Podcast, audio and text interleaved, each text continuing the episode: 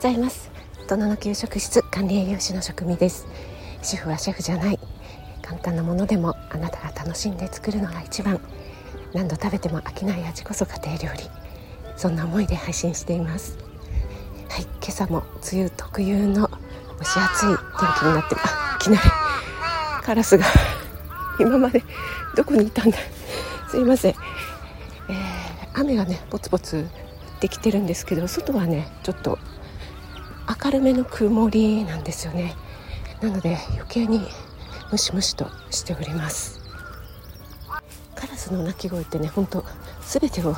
消し去るぐらい大きいですよね。はい、はいえー、昨日はですね町のかかりつけ医さんとのコラボ収録老いについて考えるということで、えー、収録をねアップいたしました。早速たくさんの方にね聞いてくださって本当にありがとうございます。あ聞いてくださりありがとうございます、ね、はい。あのとってもね、えー、貴重なお話ができたかなと思いますので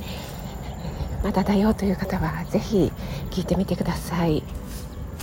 今日は私がかかりつけ医さんとコラボ収録をさせていただいて感じたことを少し振り返ってお話ししてみたいなと思います。ずは考え方捉え方で随分変わるんだよということですね。これはかかりつけ医さん実際に外来に来られている患者さんを見てそのようにね実感されているということなので本当にね実体験に基づいたお話ということでそうなんじゃないかなっていうね、えー、予想のお話ではなくてすごくねあの心に刺さったなっていう感じがしました。そして、えー、私の親ぐらいなね世代、えー、年齢がね、え上になればなるほど遠い将来の夢とか、え目標みたいのを立てるのがなんかもういつお迎えが来るか分かんないからみたいなね感じに思いがちですが本当に近い将来のね、え、来月とか来月どこどこに行くというようなことだったら十分にね、えー、それを目標というんですかねあの励みに毎日の生活を生き生きと生活するということができますのでちょっとねそれは取り入れてみたいなって思いました。またかかりつけ医さんがねおっしゃるようにもし計画を立てていてもその時に都合が悪かったり体調が優れなかったりしたらまた伸ばせばいいんだからっていうねそういう流動性そういう臨機応変にね対応していくっていうのもねとってもいいことだなって思いました。詳しくはねあのコラボ収録の方をお聞きになってみてください。そして私が今回の収録で一番強く感じたことをお話しします、えー、それはですねやっ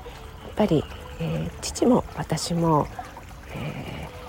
ー、ちょっと前まではこんなことができてたのにとか自立で歩行できてたのにとか散歩も行けてたのにっていうねなんとかなののにっていうねそういうね見方をしてしまってたなって思いました。なのでね、えー、これは、えーそういうねできていたところと比べてしまうというのはあの無理もないことなんですよっておっしゃってくださいましたがそういうふうに捉えるのではなくって、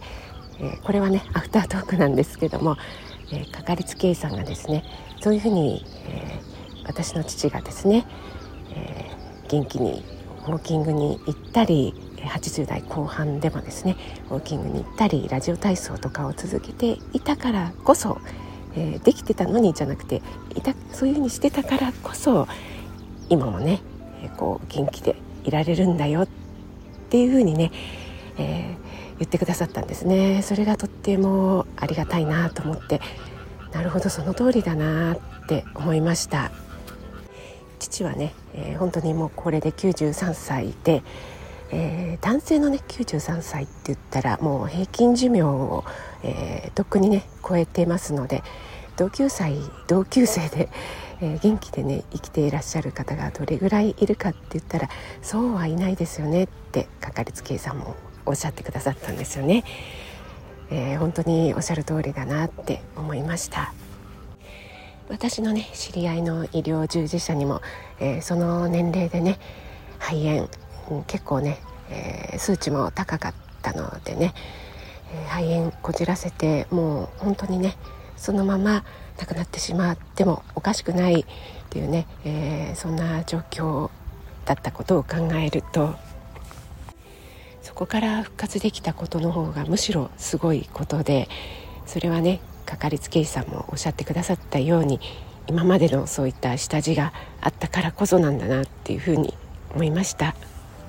なのでね今度面会に行って父に会った時は、えー、今までできていたのにっていうふうにねそんなふうに私が思わずに今まで、えー、一生懸命歩いたりとか運動したりしてたからこそ今ね無事に回復できてるんだよっていうふうに言ってあげたいなと思います。そして近い将来のことですね、えー、なかなか自由にどこでも行けるっていうのは難しいかもしれないんですけどもできる範囲のところでね、えー、父が楽しみになるようなこと、えー、体のことばかりにフォーカスせずに、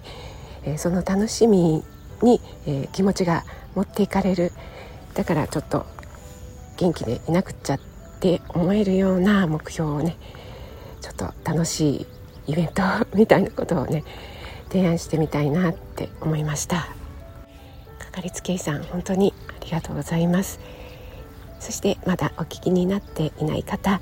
えー、30分ぐらいでちょうどねながら聞きで聞きやすい時間かなと思いますので是非聞いてみてください。それでは今日も蒸し暑くなりそうですが、えー、気をつけて素敵な一日となりますように。いってらっしゃい。